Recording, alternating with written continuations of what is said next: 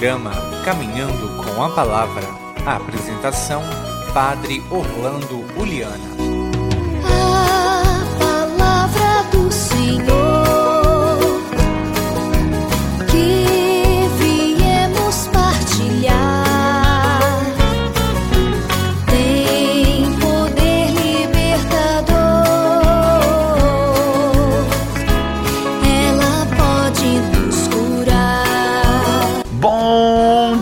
Queridos irmãos e irmãs em Cristo Jesus. Bom dia, você da sua casa, do seu trabalho, do campo ou da cidade, perto ou longe, indo ou vindo, aonde quer que esteja, estejamos unidos, bem contentes no caminho, para que possamos chegar aonde o Senhor nos propôs e espera que cheguemos, né, irmãos?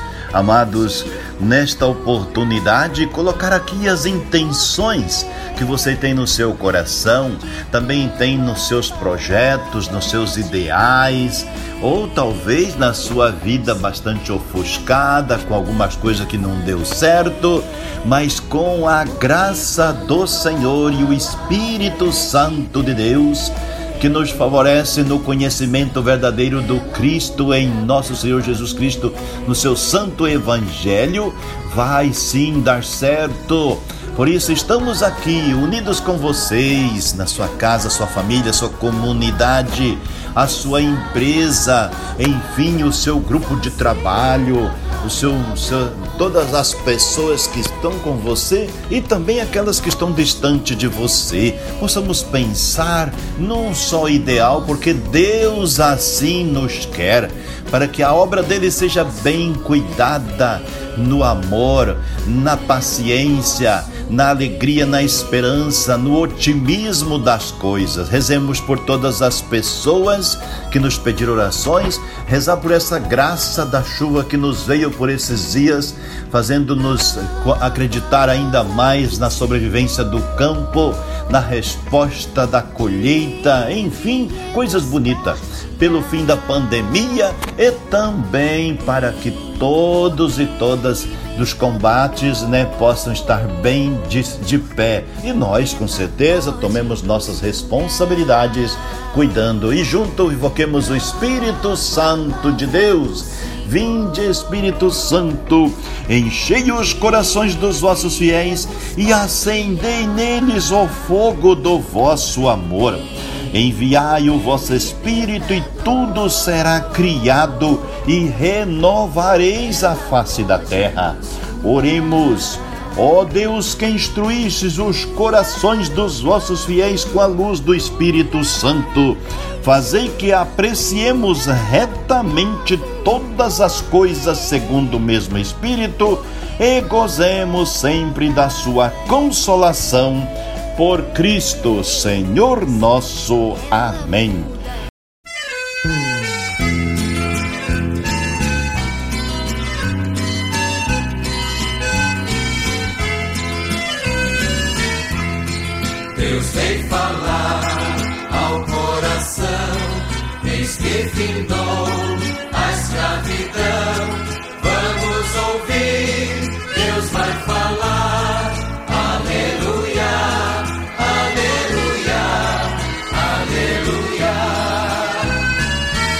O Evangelho de hoje, capítulo 8 de Marcos, versículo 1 a 3, 11 a 13 capítulo 8, versículo 11 a 13.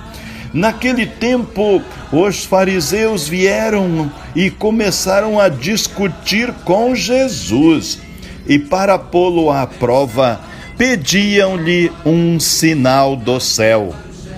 Mas Jesus deu um suspiro profundo e disse: Por que esta gente pede um sinal? Em verdade eu vos digo: a esta gente não será dado nenhum sinal. E deixando-os, Jesus entrou de novo na barca e se dirigiu para a outra margem. Palavra da salvação, glória a vós, Senhor.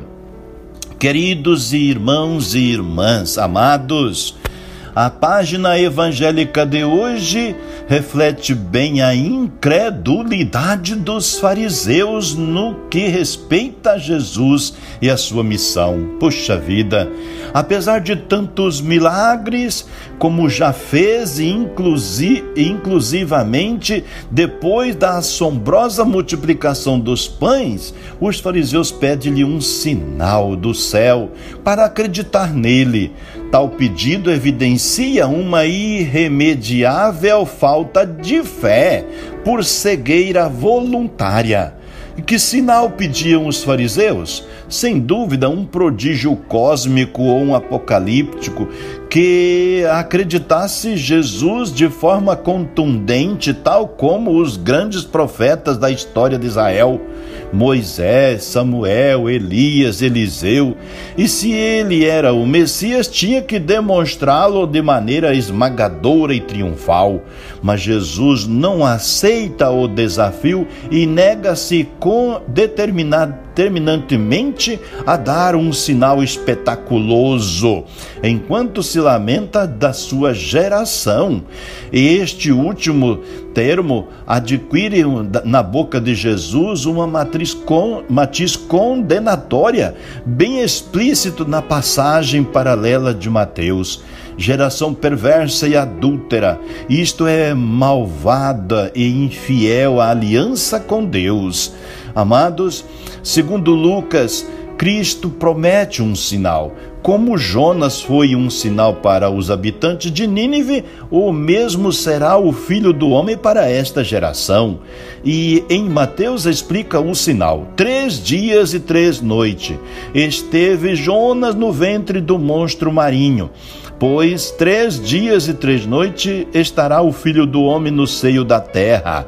Alusão à sua morte e ressurreição por Jesus à prova, amados, é a intenção dos fariseus ao pedir-lhes as suas credenciais. É a velha e clássica atitude do homem que tenta Deus como a geração do Êxodo. É, também no deserto, Satanás pedia a Cristo uma demonstração clamorosa de messianismo terreno. Mas ainda, enquanto Jesus morria na cruz, os seus inimigos repetirão o estribilho: Se és o Filho de Deus e o Rei de Israel, que desça agora da cruz e acreditaremos nele. Jesus estava a dar o maior sinal um amor até a morte, mas ninguém o entendia. Irmãos, os sinais do reino que Jesus apresenta não convenciam os fariseus e mestres judeus, porque, segundo eles, o reino messiânico não podia identificar-se com a libertação dos pobres, dos doentes, dos marginalizados, da salvação.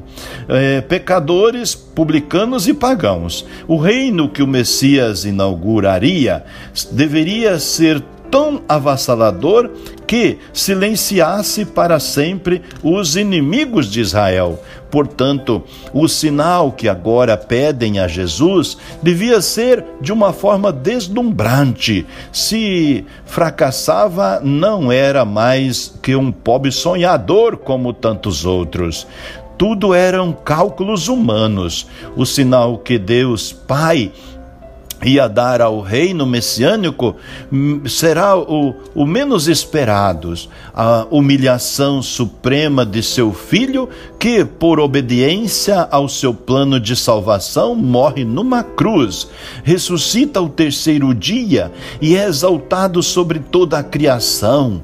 Tudo isso fala uma linguagem desconhecida para os inimigos de Jesus. O amor de Deus aos homens é a ponto de lhe entregar o seu próprio Filho unigênito. Somente nele haverá salvação. Desde então, o amor e a cruz gloriosa de Cristo serão os sinais do cristianismo diante do mundo, irmãos. No mesmo tempo, há também aqueles que, vivendo ainda num, num, um estardio primitivo, é, e religiosidade natural, é, que não que não fé reclamam e saúdam alvoroçados eh, alguns fatos acidentais e periféricos como sinais de Deus, aparições milagrosas, prodígios exóticos que mobilizam multidões em cálculos crentes de ocasião. É a milagreira parapsicológica como sucedâneo à fé verdadeira. No polo oposto, amados, estão outros lendo o Evangelho em chave socializante, querem ver a Igreja de Cristo atitudes radicais e sinais espetaculares para a libertação dos oprimidos pela via da violência e revolucionária. Nenhum desses foi o modo de atuar de Jesus. Preste bem atenção. Se ele anunciou o reino e, e realizou sinais e milagres, nunca procurou deslumbrar isso nunca procurou deslumbrar as, mas, as massas, mas antes liberar, libertar o homem da ignorância do pecado, da doença e da morte. Essas foram as credenciais de Jesus e dos seus discípulos e devem ser as nossas também. Quando os enviou em missão, pobre, sem mais bagagem que a sua palavra. Lição sempre válida para a igreja missionária que procura servir homens, o homem e não assambarcar postos, prestígios e honras uma comunidade cristã, irmãos amados, que confiasse demasiadamente nos meios econômicos e nas influências sociais de, de, demonstraria que a sua fé se debilitou porque não confia plenamente no Espírito de Jesus. Digamos juntos: Obrigado, Pai, porque nos destes teu Filho Jesus, que no seu mistério pascal de morte e ressurreição é o sinal pessoal do teu amor para conosco. Ele mostrou-nos sobejante que tu nos amas. A sua pessoa, a sua vida, a sua palavra, o seu pão são para nós sinais mais perene da tua escolha. Em resposta, tu queres um amor livre de filhos, não de escravos esmagados pelo peso do seu poder. Livra-nos, Senhor, da tentação de te pedir provas da tua ternura para crer e nos convertamos. E e, e dá-nos um coração novo para louvar-te para sempre. Amém. Pai nosso que estás nos céus, santificado seja o vosso nome. Venha a nós o vosso reino. Seja feita a vossa vontade, assim na terra como no céu. O pão nosso de cada dia nos dai hoje. Perdoai-nos as nossas ofensas, assim como nós perdoamos a quem nos tem ofendido, e não nos deixeis deixeis cair em tentação, mas livrai-nos do mal. Amém. Ave Maria, cheia de graça, o Senhor é convosco. Bendita sois vós entre as mulheres, e bendito é o fruto do vosso ventre, Jesus. Santa Maria, Mãe de Deus, rogai por nós, pecadores, agora e na hora de nossa morte. Amém. Senhor, fazei de mim um instrumento de vossa paz Onde houver ódio, que eu leve o amor. Onde houver ofensa, que eu leve o perdão. Onde houver discórdia, que eu leve a união. Onde houver dúvida, que eu leve a fé. Onde houver erro, que eu leve a verdade. Onde houver desespero, que eu leve a esperança. Onde houver tristeza, que eu leve a alegria. Onde houver trevas, que eu leve a luz Ó oh, Mestre, fazei que eu procure mais consolar que ser consolado, compreender que ser compreendido, amar que ser amado, pois é dando que se recebe, é perdoando que se é perdoado, e é morrendo que se vive para a vida eterna. Amém. O Senhor, o Pai de amor, os abençoe e os guarde hoje e sempre, em nome do Pai, Filho, Espírito Santo. Fique com Deus e um bom dia. Não importa se não vem como esperava. Orar costuma fazer bem. Orar costuma fazer bem. orar costuma fazer bem. Você ouviu Caminhando com a Palavra, um programa da Paróquia Nossa Senhora das Graças de Boa Esperança. Costuma